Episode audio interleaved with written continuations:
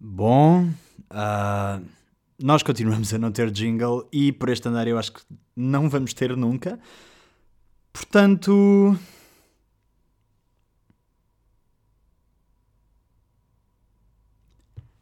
Olá a todos, bem-vindos ao sétimo episódio do De Cortar a Faca. O meu nome é Afonso Malinar, sejam muito, muito bem-vindos.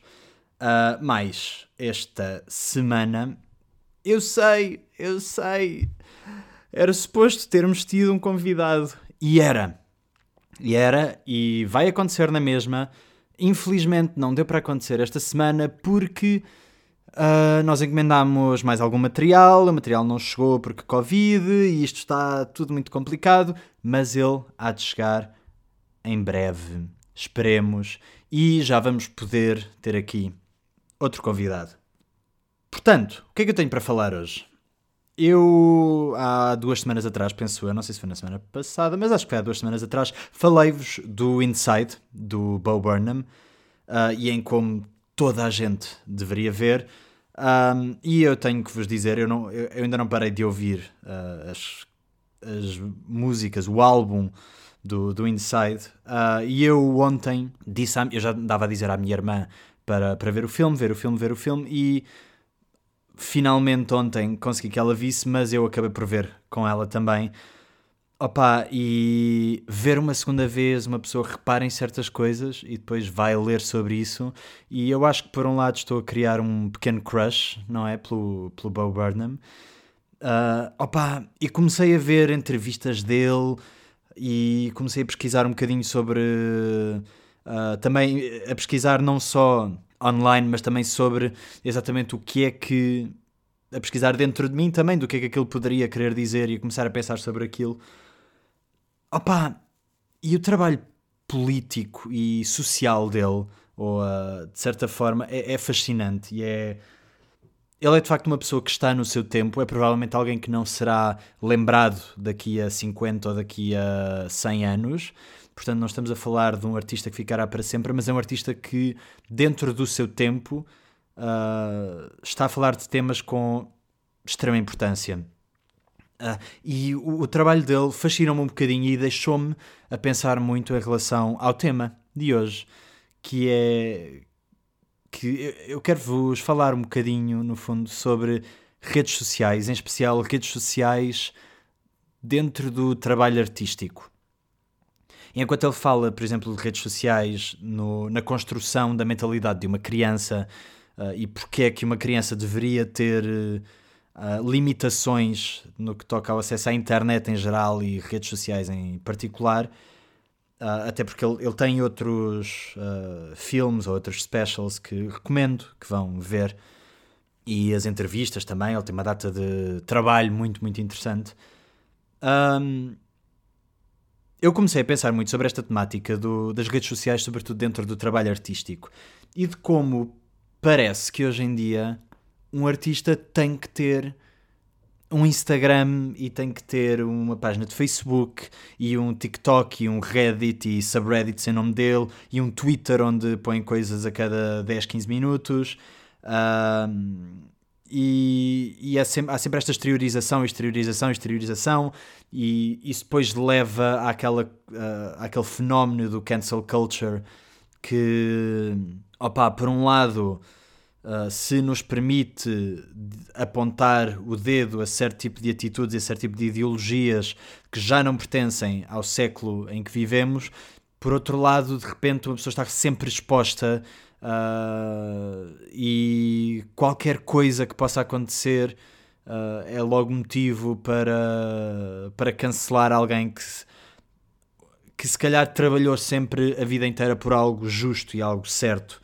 Uh, quer que seja que isso significa. Mas então, se pesquisarem um bocadinho online por, sei lá, pelas palavras redes sociais, artistas, nas diferentes línguas, a primeira coisa que vos vai aparecer, e vão-vos aparecer centenas, centenas de uh, blogs, de vídeos de YouTube e assim, são aqueles tipo top fives uh, de como é que um artista pode utilizar ao seu, ao seu máximo expoente uma rede social e de como é que a pode transformar numa ferramenta de trabalho. Não, e, e, mais, e como é que se pode transformar depois numa marca e como é que um artista pode ser a sua própria marca e assim. E eu tenho que admitir, eu durante muito tempo e ainda estou a fazer um bocado de desmame disso, uh, eu caí muito nessa, na tentação de achar que de facto uh, um, um, artista tem que ser uma marca e tem que ser um produto e tem que ser vendido e que uh, uma agência valoriza um artista porque ele, neste caso, por exemplo, um ator ou um músico, valoriza um artista porque ele tem muitos seguidores, não sei o quê. E sim, e de facto isso acontece porque estamos a falar de empresas estamos a falar de dinheiro, mas pá, e em última instância, claro que sim, estamos todos a tentar sobreviver neste mundo e se alguém é influencer e recebe dinheiro por mostrar a cara ao lado de um par de meias ou do último shampoo da moda ou de um perfume ou o que quer que seja, é pá, claro que sim. Estamos todos a tentar sobreviver e isto já é difícil o suficiente uh, sem, o, sem as críticas que, que, todos temos para impor. E portanto, opá, claro que sim, e sobrevivam como conseguirem. Uh, não é tanto nesse aspecto que eu me quero focar, é mais a rede social ter que se tornar uma ferramenta de trabalho, acho algo profundamente bizarro. Uh, ser uma ferramenta de trabalho para um artista estar constantemente a expor-se e a deitar, uh, deitar cá para fora as tripas todas e, e no fundo estar a aproveitar-se de todos estes impulsos neuroquímicos que estas ferramentas estão feitas e estudadas para causar explosões, para causar explosões neuroquímicas, no fundo, para terem mais publicidade gratuita. Opa, é bizarro. Eh, eu acho isto completamente bizarro. Eu tenho-me apercebido uh, ultimamente do meu, do meu próprio vício e do vício que, que as pessoas que à, à, à minha volta têm, que é muito aparente. Opa, e, e é, é estranho. É estranho como é que eu cada vez que colocava uma fotografia no Instagram e tinha menos do que X likes, ficava tão em baixo. E de repente, opá, uh, quer dizer, parece que de repente é uma. Estou num casino a jogar slot machines, não é? E cada vez que puxo a alavanca, cada vez que ponho um post, pá, pode sair o jackpot ou não. E depois ninguém percebe o que a merda do algoritmo é. E de repente existem umas pessoas iluminadas que fazem marketing digital, que uh, vendem pacotes de likes e, e que vendem estratégias de marketing e que de repente têm as respostas todas, quando na realidade, tipo, funciona mesmo como uma slot machine. Uma pessoa vai puxando a alavanca, vai pondo likes, uh, ou vai esperando likes e de repente, pá, só uma em cada mil ou dez mil pessoas é que ganham um jackpot, não é? E até lá estamos todos a gastar as nossas, as nossas sei lá, fichas emocionais uh, ou, ou quer que, que lhe queiram chamar, é mesmo estranho, no fim, no fundo, o que é que fica para ver de uma pessoa? Uh, o, que é que, o que é que isso transmite daquilo que alguém que está por trás da, daquela conta é? Não é? é isto é tudo um bocadinho tipo dopamina, dopamina, dopamina. Pá, e onde é que fica a, a beleza da surpresa? Uh, ou da privacidade, da, do desconhecimento, do mistério, de uma. Uh, eu já, eu já não tenho aquela sensação de conhecer alguém absolutamente misterioso há algum tempo. E não sei explicar. Parece que, que existe esta necessidade acrescida de já não se ser misterioso. O que é profundamente errado. E pior do que isto tudo, parece que as redes sociais, ainda por cima, fazem-me odiar um bocadinho mais pessoas que não têm razão, não têm razão nenhuma para as odiar. Ah, muito pelo contrário, uh, eu fico genuinamente feliz quando vejo colegas a receber prémios e quando vejo uh, colegas a ter sucesso e quando vejo que um colega conseguiu ir fazer um filme e quando e fico mesmo, mesmo, mesmo feliz por essas pessoas, genuinamente. Mas ao mesmo tempo, por ver aquilo exposto daquela forma, por algum motivo isto dá-me um trigger qualquer que eu não sei explicar, porque logicamente não me faz sentido nenhum, e fico a odiar estas pessoas por estarem com sucesso. É uma... Parece que é um impulsionador de inveja. E eu não quero de todo ser essa pessoa. É algo que me, que me irrita e que, me, e que faz com que eu me irrite comigo mesmo quando não faz sentido absolutamente nenhum. E quando nós estamos aqui para. Estamos aqui nesta terra todos e, e temos todas as mesmas dificuldades. Ou, infelizmente, alguns têm muito mais dificuldades do que, por exemplo, eu, que sou privilegiado por todos os lados. Opa, uh, parece que isto só piora um bocadinho o síndrome de impostor que todos temos um bocadinho, uh, ou que parece-me que todos temos um bocadinho, uh, e que não faz sentido nenhum ser algo que é alimentado.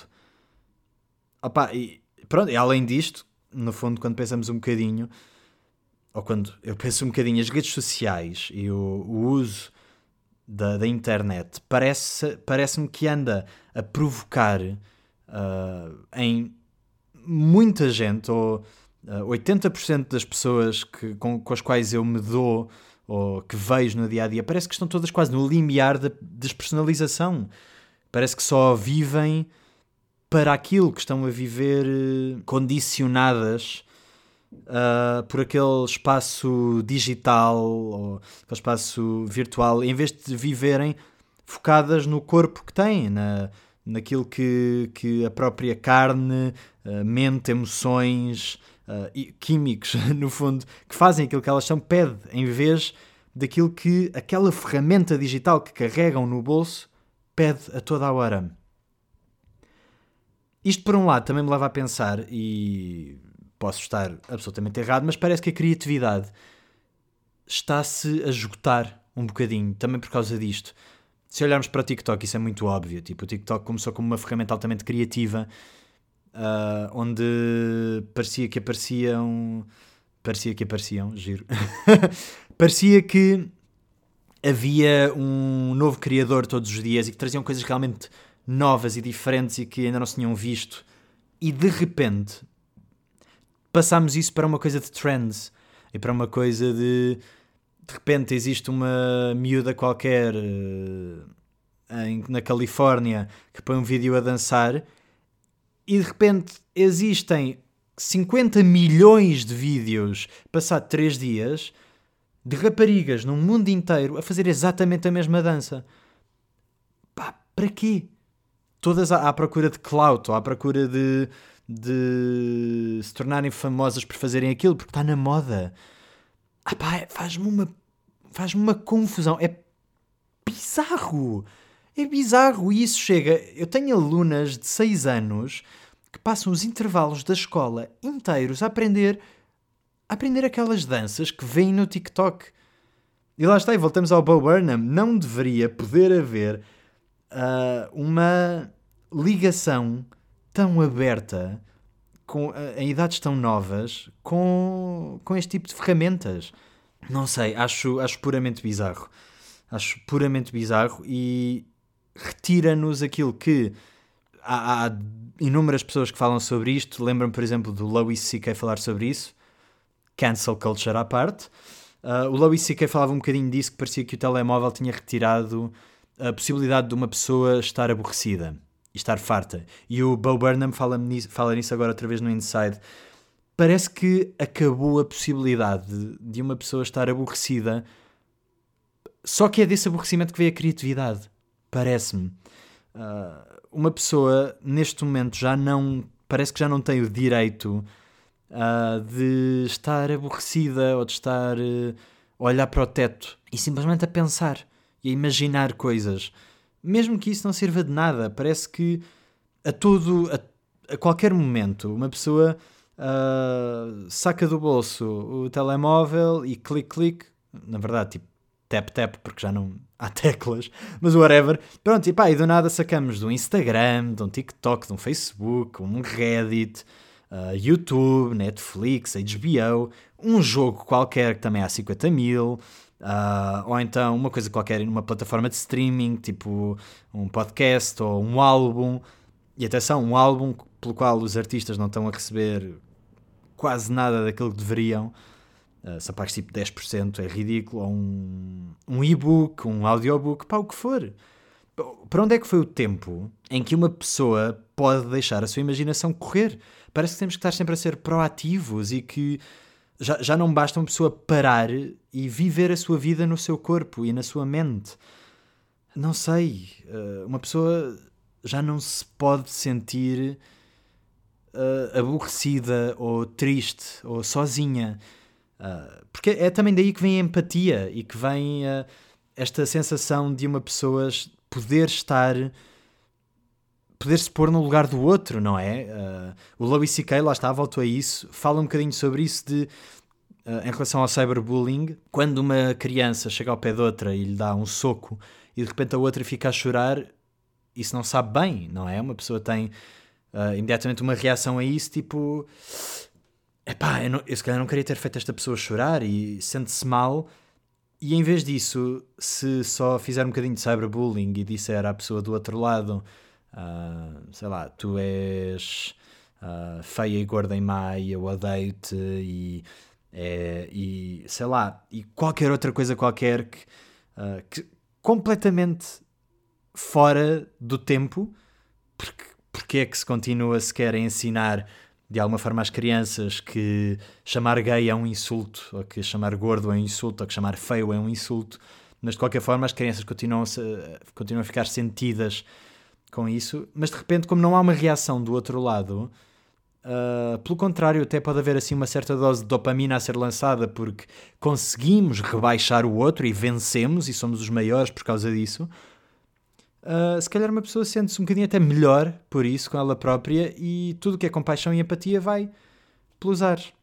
Isto tinha começado como uh, uma ligação entre redes sociais e criatividade ou vida dos artistas, mas pronto, olhem, dispersei, não tem mal. O podcast também é isso, não é? É deixar, uh, deixar os pensamentos a correr durante esta meia horinha e logo se vê para onde é que vai. Mas pronto, não tentando fugir muito ao assunto, um, eu tinha um professor de improvisação que tinha uma frase incrível. Uh, ele dava improvisação, especificamente uma técnica que era chamada viewpoint, mas ele falava, ele tinha essa técnica, ele tinha aproveitado algumas coisas dessa técnica no fundo e criado uma técnica dele, mas ele dizia uma coisa que era extremamente interessante. Epá, e era algo dentro do género: nós só sabemos que apanhamos uma personagem quando nos conseguimos aborrecer nela. Uh, porque é aí que estamos realmente a viver enquanto essa personagem. Opa, isto é. Eu acho isto brilhante. Porque, da mesma forma que nós só podemos apanhar uma personagem enquanto atores, neste caso, enquanto. Uh, quando sabemos que estamos aborrecidos, nós também só somos quem somos porque nos aborrecemos no corpo que temos. Mas isso é essencial. É, é perfeitamente essencial termos que nos aborrecer para descobrirmos quem somos uh, e o que queremos fazer. Parece-me, não sei. Ao mesmo tempo, quero dizer, nós também só estamos aqui uns 80 anos, não é?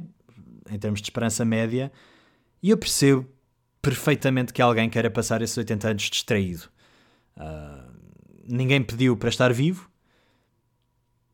Eu diria que pelo menos metade das pessoas não gosta de estar vivo. E... Mas isto também pode ser eu a projetar-me noutras pessoas. Que horror. Mas sim, epá, acho que grande parte das pessoas não pediu, ninguém pediu para estar vivo e acho que grande parte das pessoas sente na sua vida que se calhar não gostaria de estar vivo. Mas é, é preciso pensar ou é preciso considerar e às tantas fazer uma decisão se queremos passar grande parte da nossa vida na primeira pessoa ou na terceira pessoa. Parece-me. Isto faz-me também lembrar. Há uma frase do Gauguin, o, que, o pintor, é um pintor uh, ali mais ou menos contemporâneo do Van Gogh, que, que é qualquer coisa como uh, há que ser selvagem durante duas horas por dia. E isto parece-me absolutamente maravilhoso e brilhante, porque isto funciona para os dois lados. Se pensarmos, funciona, uh, por um lado, ser selvagem, se não o estás a ser, nem que seja duas horas por dia, quer dizer, o dia tem 24 horas, portanto, retira duas horas ao teu dia para ser absolutamente selvagem, ser quem tu és, uh, ser quem tu queres ser, faz o que tu quiseres. Epá, se queres construir uma, uma performance em que epá, em que estás a fazer qualquer coisa que a sociedade não é suposto aceitar, digamos, vai fazer. Vai fazer. E, opá, claro que a, a liberdade artística e pessoal de uma pessoa acaba com a liberdade artística, artística e pessoal da outra, e isso é preciso ter em, consideração, mas é pá, se te ir pintar, não estejas só a considerar, ai, tenho que fazer isto e aquilo. Não, pá, vai pintar, vai fotografar, vai escrever. Depois tens tempo para tratar do resto, tens tempo para te organizar, mas tens ali duas horas por dia em que podes ser absolutamente criativo e absolutamente selvagem e ah pá, eu acho isso maravilhoso. E também se aplica ao outro lado, alguém que é selvagem 12 horas por dia, se calhar, bem, vamos lá uh, diminuir isto um bocadinho. vamos pensar, se calhar, uh, em diminuir isto para duas horas e, no re... e, portanto, vamos condensar toda essa loucura em duas horas e vamos ser absolutamente loucos nessas duas horas, sim, mas depois vamos passar o resto do dia a estruturar e, uh, e a viver em sociedade, na sociedade em que, em que queremos viver. Opa, isto parece-me absolutamente maravilhoso. Não só para, para artistas, mas para, uma, mas para pessoas em geral. Uh, acho que é uma, uma conduta extremamente eficaz e que é muito libertadora e que se une a esta questão toda das redes sociais porque obriga-nos a estar durante duas horas focados em sermos nós, focados em para um artista em ser isso mesmo, ser artista, em criar. O trabalho de um artista não é.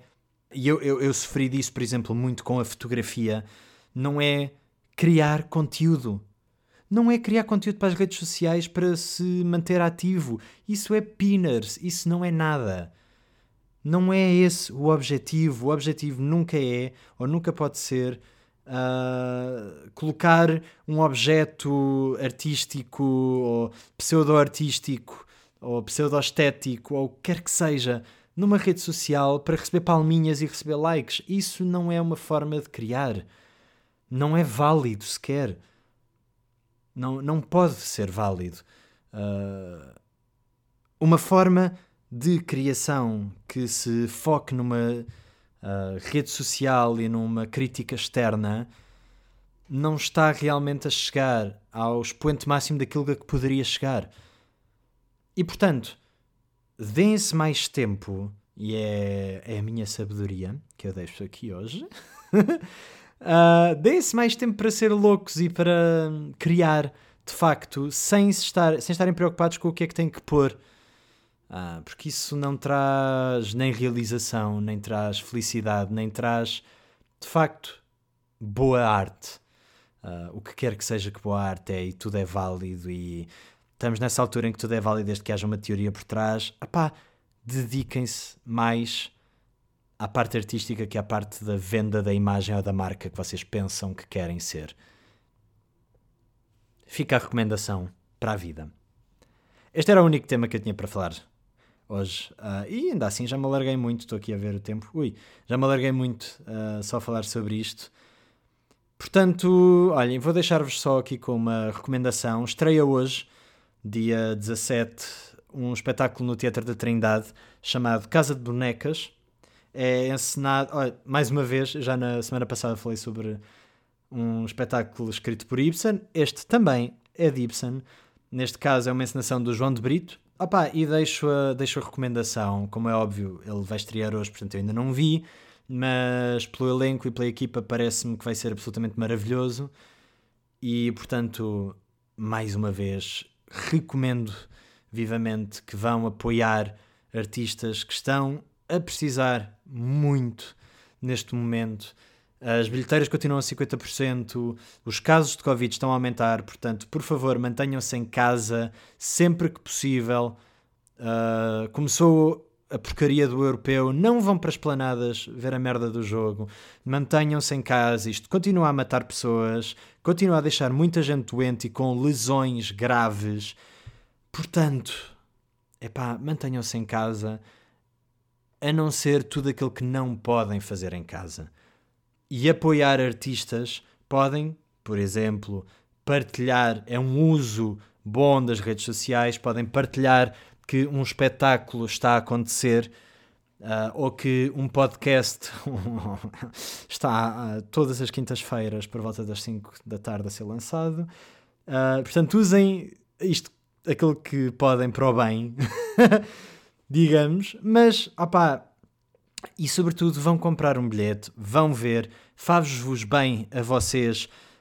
em termos de manutenção do vosso estado psicológico e do vosso estado de ligação com o mundo, Uh, nem que seja para largarem o telemóvel durante duas horas e que sejam as vossas duas horas de ser louco ou louca nesse dia, o que quer que seja que se aplique, ou se não se, se aplicar nenhum, não se aplica nenhum, desde que sejam felizes. Mas aproveitem, uh, porque acho que vale, vai valer mesmo muito a pena uh, enquanto espetáculo e enquanto apoio a artistas e a estabelecimentos. Portanto, é aquilo que tenho para vos dizer hoje. O meu nome é Afonso Molinar. Muito obrigado por terem, por terem estado aqui comigo mais um dia. Eu espero mesmo para a semana já poder ter um convidado, ainda por cima o convidado que eu vos quero trazer uh, é maravilhoso também. Portanto, eu gostava mesmo muito de, de, de, de poder ter uma conversa com ele aqui. Uhum, já disse que era um ele, o próximo convidado. uh, de, uma, de uma área que não tem nada a ver comigo, apesar de eu conhecer através do teatro, estranhamente. Portanto, voltem para a semana, partilhem isto com os vossos colegas, usem as redes sociais para o bem e até para a semana.